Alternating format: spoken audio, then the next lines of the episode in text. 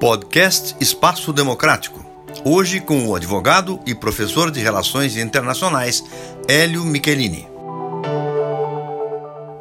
Nessa quinta-feira, 24 de fevereiro de 2022, o mundo observa o despertar do conflito na Ucrânia, com a Rússia atacando as regiões do leste ucraniano e com dimensão, com projeção de ataques à região mais central de Kiev.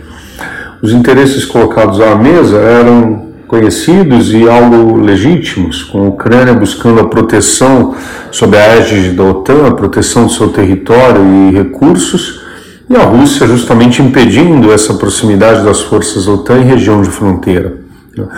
O, a projeção, o alcance desse conflito vai depender exclusivamente e principalmente da, do engajamento que é, apostarem os Estados Unidos da América e a China. O primeiro, obviamente, fomentando uma solução, estimulando uma contenção desse conflito, é, e a China avaliando até que ponto vale, até que ponto ela deve endossar um, um possível apoio ao homólogo russo.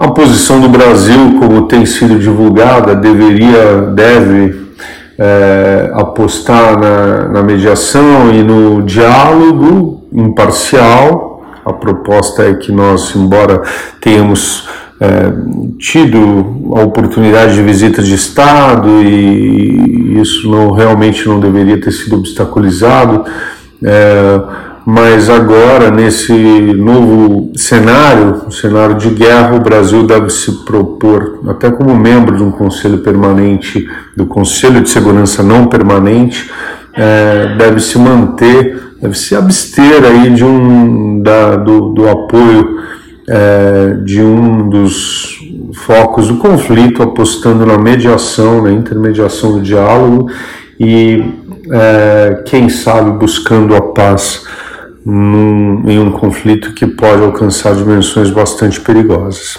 Hélio Michelini para o Espaço Democrático.